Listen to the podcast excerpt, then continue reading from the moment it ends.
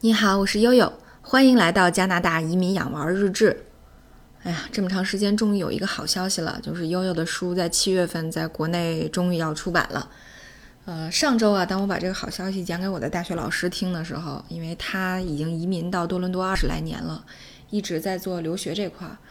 他就比较感兴趣啊，因为我这个书的受众呢，也是大学的在校生和大学毕业生，提高求职能力嘛，包括这个五年以内的职场素人，可能都是我这本书的这个受众。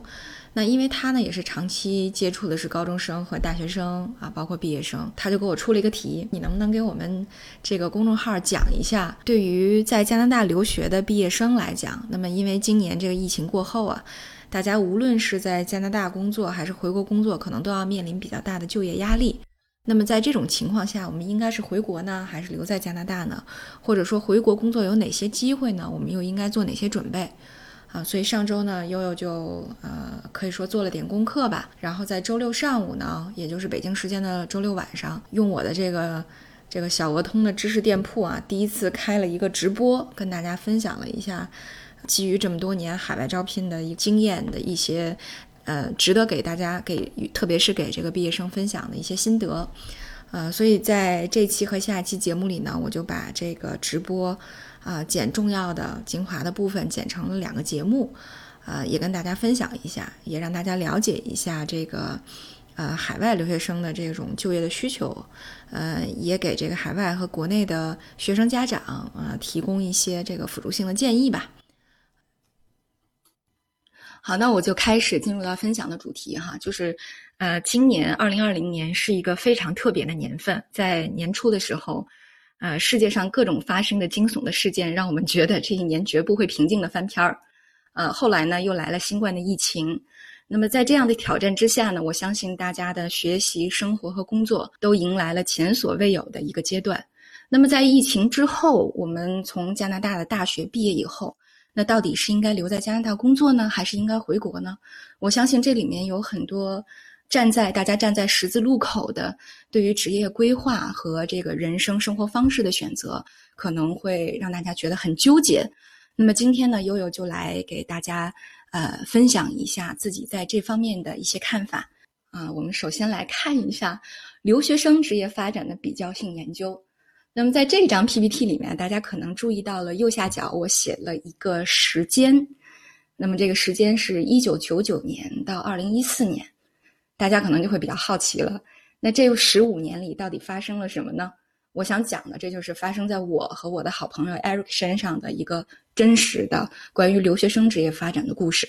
那么，呃，我和 Eric 的相识呢，是在一九九九年啊，那个时候我们在天津的呃不同的高中。那么那一年呢，南开大学环境学院的一个教授带回了一个叫“全球青少年环境会议”的这么一个项目。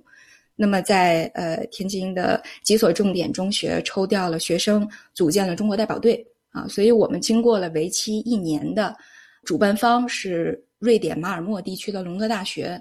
经过了隆德大学一年的网上培训啊，我们在一起经历了这个网上培训啊，小组去实地呃进行这个实验活动。啊，然后进行了英语培训、瑞典语培训，啊，然后还给中央二台做了一个节目，啊，那么经过这一年呢，我们的关系非常的好，啊，也这个可以说建立了非常深厚的友谊，共同为了地球未来啊努力的，呃，小伙伴。但是呢，后来在进入到大学以后，啊，我因为我是在人民大学上学，在北京，那他在浙大上学，在杭州，呃，就联系就开始慢慢减少了。那再到后来呢，我工作了，他就到了这个美国的麻省理工大学去上学读博士，呃，我就想，估计这哥们儿一去不复返了。那么刚才讲了，就是呃，在我工作六年以后呢，我也有了这个留学的机会哈。那么到英国留学以后，二零一四年九月份我回国，然后老板就给我分配了第一个任务，说，哎，悠悠，这个这一年的新新呃新人已经报到了，你给大家准备一个入职培训啊，专门讲讲企业文化这一方面吧。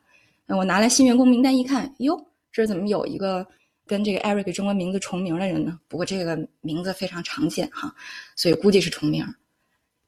但是没想到的呢，是两天以后啊，悠悠到了这个我们这个大厦 B 一的食堂去吃饭，哎，居然碰见了 Eric。然后当时我们俩都特别震惊，失散多年的小伙伴再次重逢，大家能够想象那那那种那种心里的激动和喜悦吗？毕竟已经十五年了啊，一九九九年到二零一四年已经十五年了。呃，后来在这个短暂的这种欢迎之后，后来我就问他，哎，我说你也在这儿上班啊？我说你在几层啊？他说我在四层。嗯，我说四层不是我们交易室吗？我说你你也来我们这个投资团队工作了吗？啊，他说是啊。他说嗨，别提了，我在员员工名单你看到了这个悠悠你的中文名字。后来我想，哎呦，一般姓你这姓都叫你这名儿，所以我就没多想，我就以为是重名呢。谁知道是咱俩，特别有意思哈。我们就经过了十五年的这个中间的间隔时间，我们的人生轨迹再一次发生了交汇。那这个时候，大家这个问题就来了，或者说大家就会很好奇。那么经过十五年，你们两个完全不同的发展啊，先工作再留学再工作的，先留学再工作的，那么这个里面的优势劣势和这个先手后劲儿又孰高孰低呢？大概是一个什么情况呢？那么我给大家简要的做个分析哈。啊，经过十五年以后，悠悠总结起来啊，像我这种情况呢，我的优点是毕业以后马上工作，这种呢就属于世界起步很快，那么又正好赶上了国内经济向好的这种大环境，发展非常的快。那么在这十五年里呢，我也资积累了不少的社会资源和人脉资源，啊，包括其实最现实的问题就是早早的就在北京买了房，能够这个扎下根儿立下足，啊，那么这可能是优点，但是呢，缺点也是存在的。就比如说到了三十五岁之后，啊，我相信这个北上广深的年轻人啊，或者说叫中年人，都可能面临的就是职业的危机。比如说我遭遇瓶颈之后，感觉到的这种呃职业发展漫漫长路上的这种艰辛。啊，以及工作了多年以后，对自己所处的行业和岗位的这种倦怠感，这种东西是非常现实的。但是呢，从 Eric 的情况来看呢，他的优点上，他的优点呢，正好是，呃，可能是我的不足。就比如说，他在世界上，呃，事业上的后劲儿是非常足的啊，因为之前的这个学历一直包括到博士，包括他的这个研究经历，呃，可以说为他储备了非常好的知识和技能的条件。再加上这样的人才，他的引进待遇也很好。比如像他的太太，呃，就这个呃引进到清华大学，然后也分房了啊。所以其实人家呢也是一步到位，也能够有一个比较稳定的生活啊。你像他是 MIT 电子工程和计算机科学的，那么后来呢又到了我们这个呃交易的团队里面做交易员、做组合经理。经理从他整个的职业发展来看呢，也是非常理想的。但是不得不。看到的是他在呃职业发展的过程中，确实也有掣肘。那这个掣肘表现在哪儿呢？可能主要就是说，呃，文化上的这种呃应对文化上的这种心态的改善啊，毕竟要从头开始嘛，对吧？呃，那么还有就是缺少的这种人脉和资源的积累。但是我相信呢，呃，通过我们两个啊这种不同的职业生涯的努力，那么将来呢，其实。基本上还能够保持这个总体发展上的一个良好的态势吧，嗯，所以呢，悠悠就想在这里首先通过一个特别鲜活、特别直观的案例跟大家看一下，大概那么这个选择回国的和选择后来留学的就这样不同的职业生涯会有怎样的共性和区别？那么这是第一个想要跟大家分享的问题。好，那么接下来呢？呃，就想跟大家讲讲，就是我们在做关键决策的时候，哈，特别是商学院的同学们，大家都知道，我们在做关键决策的时候，最重要的是要做自我分析，我们要看一下自身存在的 strength 优势、weakness 劣势，以及我们所要决策的这个大环境存在的 opportunity 机会和 threat 风险啊，到底在哪？啊，那么从中呢，给自己制定一个比较理想的、比较接地气儿的、比较 适合自己个人情况的。策略，那么呃，悠悠呢也是在集合了自己做多年海外经验、对留学生群体非常熟悉的这个基础上，如果从优势方面进行探讨的话，可能这个呃海归来讲最大的优势啊，一个就是说语言和文化沟通的能力很强，那么第二个呢就是具有国际视野。我想这个国际视野应该来自于像加拿大、美国啊、英国和欧洲啊，包括这个。亚洲地区这些非常这个强的高效的资源给大家带来的这种呃专业背景上的加持啊，这是第二个。那么第三个呢，还有就是批判性思维，就是大家的独立思考能力、学习能力是非常强的。那么以这个为核心的综合素质也是很高啊，因为悠悠在现实的用人过程当中也发现，这个海外的毕业生确实他们非常能打除此之外，我想可能还有一点就是大家可能会忽略掉的东西，就是我在英国留学的时候呢，我发现我们大学的这个就业指导中心的就业指导工作做得非常好，啊，可能国内的情况呢就是理论性比较强，啊，以这个讲座为主，但是呢，呃，海外高校的这块就业指导的包括辅导的资源，大家一定要注意利用。那么这个可以在你。毕业之前为你储备非常好的职业素养、职业能力，包括对这个就业形势的研判啊，所以这一块的优势大家也一定要运用起来。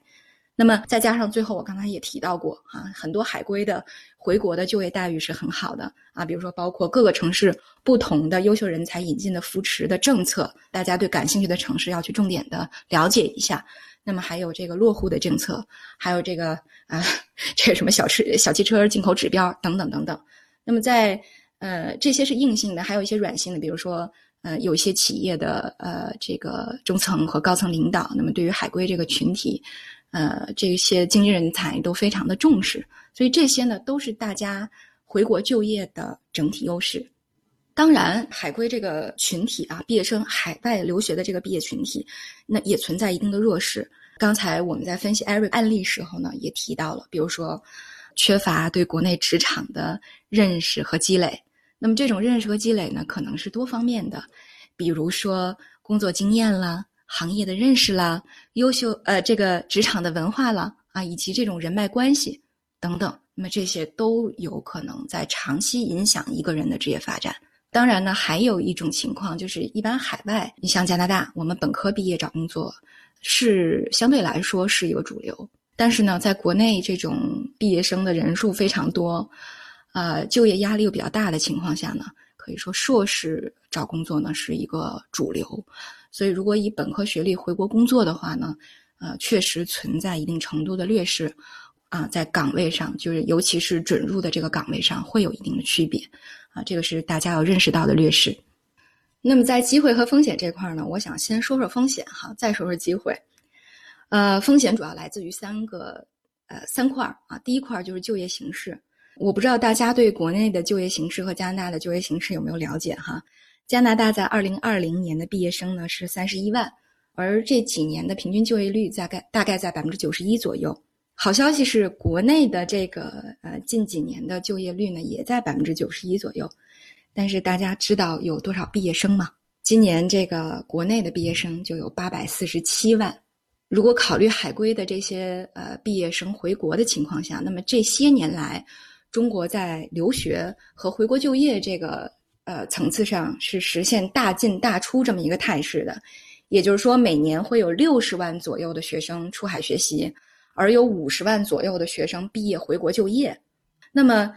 呃，八百四十七万。再加上五十多万回国的毕业生，我想今年在疫情以后，这个数字可能会更高，那么就将达到九百多万的毕业生。而我想，今年在疫情过后，无论是加拿大还是中国，大家所面临的整体的挑就业挑战都是岗位的缩减，所以大家可以对比一下这个就业难度，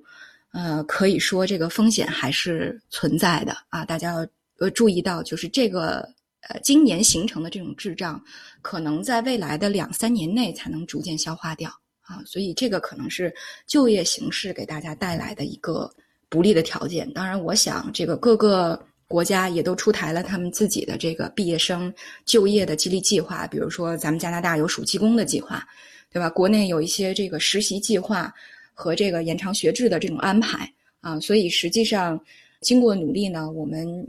希望也能够看到。啊，在今年就业这块的复苏过程当中呢，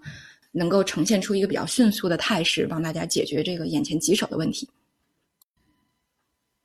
那么第二块呢，来自于可能预期和现实的差异。那么这个最直观的呢，就是收入的问题啊。大家知道这个呃，加拿大的这个毕业大学毕业生的平均薪酬，啊，是四万八千五百九十四刀啊，年薪。那么这个呢，又根据他有没有工作经验，确实这个层次差异还是比较大的。比如说没有工作经验的 entry level 这种初级的工作的工种，那么呃，这个大学毕业生的平均薪酬呢是在两万五千刀左右，到有工作经验的在八万两千六百一十刀。那么这个就我们取这个 entry level 啊，这个数字跟中国国内的毕业生我们做一个对比，大家来看一下，大概一年在十二三万人民币左右。那么这个在国内是一个什么样的情况呢？啊，根据刚才我们提出提到的这个中国海归人才细腻报告，那么他的调查里面就讲了，说确实有百分之三十的海归他的薪酬是达不到这个呃十万的年薪标准的。那么确实，在悠悠看来，也有很多海归的学生，比如说是行政管理专业的呀。那么，在这个呃用人单位，他是做这个呃行政工作，可能确实一个月也就是五六千块钱这种情况，呃也能够见得到啊。但是好消息呢，啊百分之七十以上的留学生都能够达到年薪十万的这样的一个标准。那么年薪十万在中国的大学生毕业里面是一个什么样的水平呢？这个报告也讲了，说只有北大、清华、上海交大呃和这个复旦大学的毕业生能够达到。平均薪酬过过十万的这么一个标准啊，所以其实好消息是，对于这个海归毕业生这个群体来讲啊，能够和国内的呃一线大学在收入上面拉齐，所以我们在风险当中也看到了比较好的消息啊，这是第二个。那么第三块呢，我觉得主要是没有办法适应这个企业文化和职场环境的问题，这个悠悠在。做这个企业文化的项目的时候，确实看到了很多现实的例子啊，比如说我们从美国招过一个教育员，啊，特别喜欢在教育史上一高兴就把两条腿直接盘在桌子上了，这个会引起呃广大同事和领导们的不适，啊，所以其实像这种呃特征性行为的这种海归的职业文化融入的问题，有有确实呃广泛存在，而且呢也引发了很多热议，啊，或者我们这个群体被标签化的这种情况非常的多。比如说，我们的职业语汇是不是过于直白了啊？比如说，我们这种啊中英文混杂的表达方式啊，所以这些东西呢，确实是存在一个不断的调节啊，不断的适应啊，不断的心态调整啊。但是好在呢，这个呃，中国的企业也在不断的迭代啊。可以说，目前我们看到成功的企业是由这个六零后、七零后。在领先的，那么未来的企业很快就会迭代到七零后、八零后领先。那么这个企业文化呢，也会越来越开放啊。那些这个企业文化比较封闭的这些，会不断的被淘汰。所以我相信大家适应的这个难度会逐渐的降低。那么这个是我所看到的海外毕业生回国就业的一些风险。接下来我们来评估一下机会。呃，我觉得这些年啊，这后浪真是赶上了一个奔涌的浪潮啊！中国随着这个，呃，开放的不断的呃深入啊，“一带一路”这样的政策不断的带领中国走向全球化。那么在这样的一个态势里面，就让悠悠会想到我们从高中开始，一旦接触呃接触到辩论会，经常会讨论的一个辩题啊，那叫那就是到底是时势造英雄，还是英雄造时势呢？所以有的时候我们是要留在加拿大，还是要回到国内？可能要从我们个体的身上，我们抽离出来，看到一个呃更广阔的全貌啊，才好做出评判啊。但是呢，这个分析全球的经济发展态势和这个呃大国的这个格局新一轮的平衡呢，呃不是悠悠的强项。所以这个时候呢，呃我比较喜欢站在巨人的肩膀上看待问题。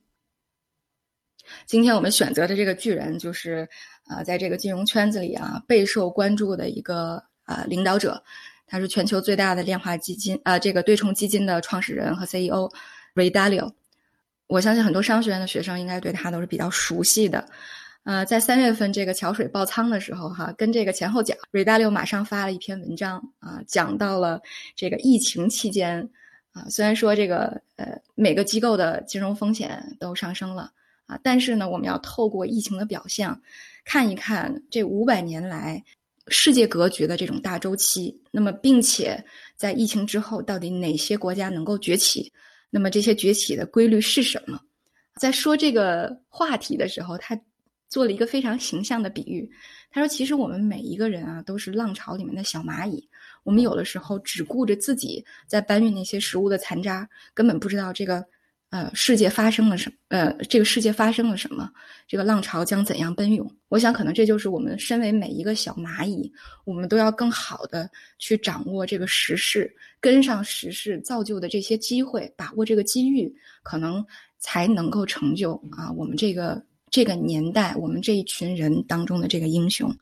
这个 Ray Dalio 发表的这篇文章呢，叫《The Changing World Order》啊，大家可以看一下，我在这个第四个 PPT 里面给大家呃贴出来了这个 LinkedIn 发表的他这篇文章的链接。那么在这个链在这篇文章里面呢，他也分析了美国的情况哈，像高负债啊、极低利率啊、巨大的贫富差异、政治分歧